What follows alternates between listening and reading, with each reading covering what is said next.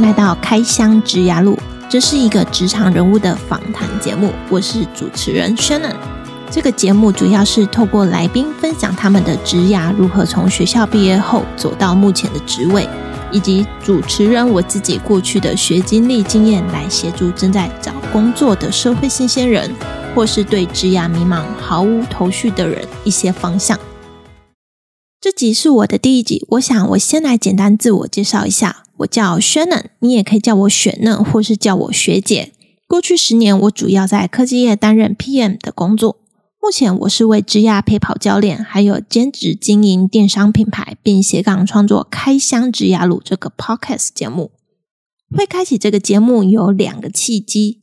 第一个是我身边的朋友，或是年纪比我小的同事，不管是要转职还是即将到一家新公司面试，会试着来询问我我的看法，甚至也会很信任的将他的履历传给我看，请我帮忙 review 修改。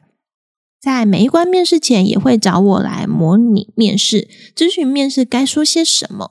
渐渐的，我发现我自己有帮助人在职涯陪跑的这个能力，因此我想透过 Podcast 帮助更多的人。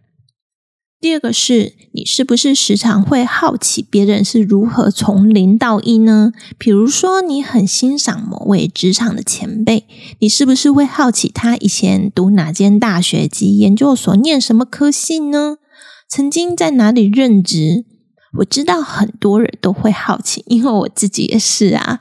连我自己出来创业后，也会好奇一些创业家或自媒体教练，他们以前是做什么工作的，如何转变到现在成功的样子呢？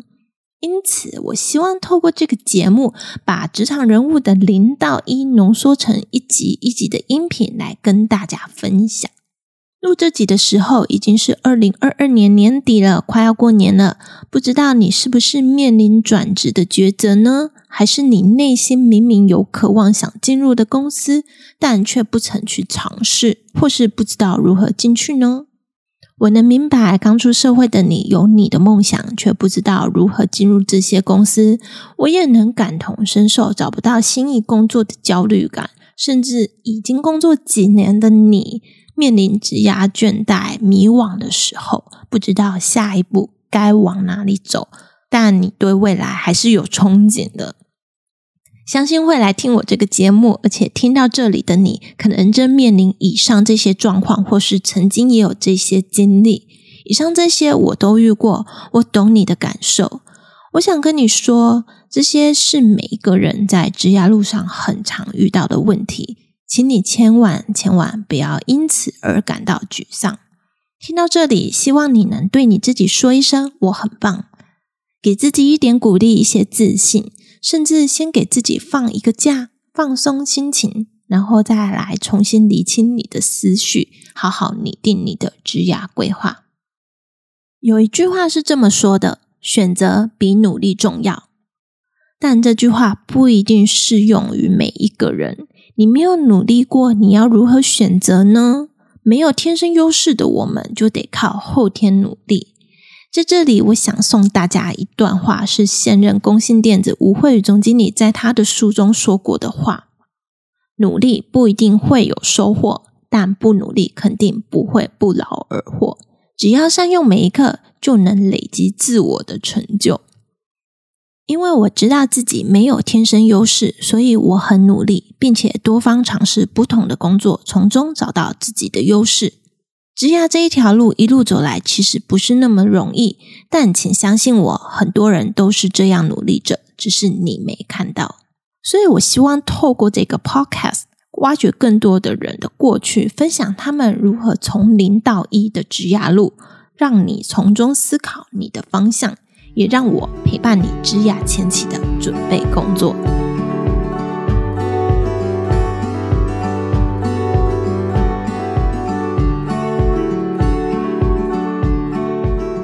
你正在找工作吗？如果你跟我当初一样，对未来毫无头绪，也不是一毕业就有机会进入大公司工作的人，在这边，我想跟你分享我当时找工作的做法与心态。首先，当时的我每天都会到人力银行上看自己有兴趣的职缺或是梦想公司的职缺，并把这些职缺所需要的工作背景、要求和技能写下来，也就是所谓的 job requirement。多看几个类似的职缺，你就会发现各公司对相似的职缺的要求是大同小异。那么你就可以针对这些要求去精进自己了。比如说电子业的产品经理。除了要对该项产品熟悉以外，还需要市场分析、竞品分析，对市场变化的敏锐度要高。那你就去学习这些技能，让自己熟悉并上手。再来，你可以试着先从助理的工作做起，或者是去其他小型的公司做类似的工作，先累积自己的经验。接着，很多人在面试的时候会说：“我会好好学习”，但却期望公司能给他高薪。你应该知道，一家公司营运最基本就是要营收，有了营收才有办法生存下去。若你还没有实际能力帮公司赚钱，也就是你还在学习阶段，请不要和公司斤斤计较薪水。你换个角度去想。你去外面补习，去学新东西，你是要付学费的。但你进入这一家公司，你在里面学习东西，而公司还要付你薪水，你应该要感到开心吧？这一点是我很常分享给在职涯路上遇到瓶颈的人的一个观念。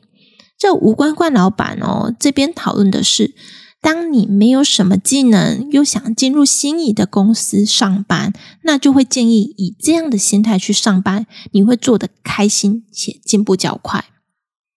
但这些的前提是你要自己先评估过你可以接受的最低薪资底线，务必把你合理的生活基本开销，包含房租、水电费、生活费、电话费、学贷、校庆费等等，都先列入考量。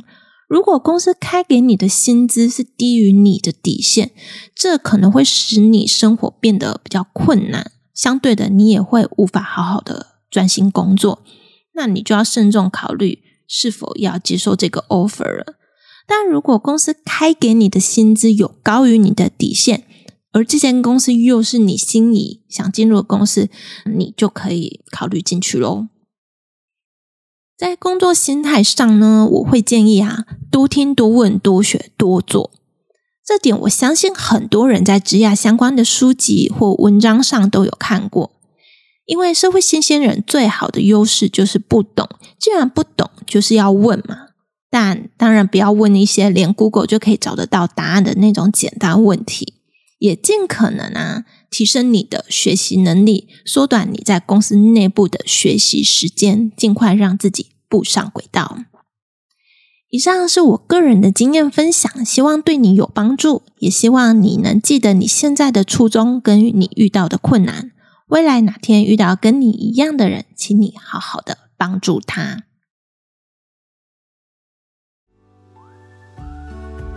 在这一集的尾声，我快速整理一下本集的重点。第一，职涯路上感到迷惘是很正常的事，不定时给自己一些鼓励，一些自信。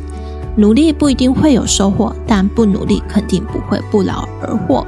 没有天生优势的我们，就靠后天努力，多方尝试不同的工作，从中找到你的优势。第二，不断学习新技能，观察各自缺上所需要的背景要求技能是什么。并多找几间公司看他们的共同要求，并把它记下来，好好时间去学习它。等你学会它了，这个技能就能放到你的履历上喽。第三，万事起头难，想要累积经验，可以试着先从助理的工作做起。我们只是平凡人，没有办法和前段班学校毕业的人一样，一毕业就有公司抢着要。但我们可以从最小的螺丝钉累积起自己的实力。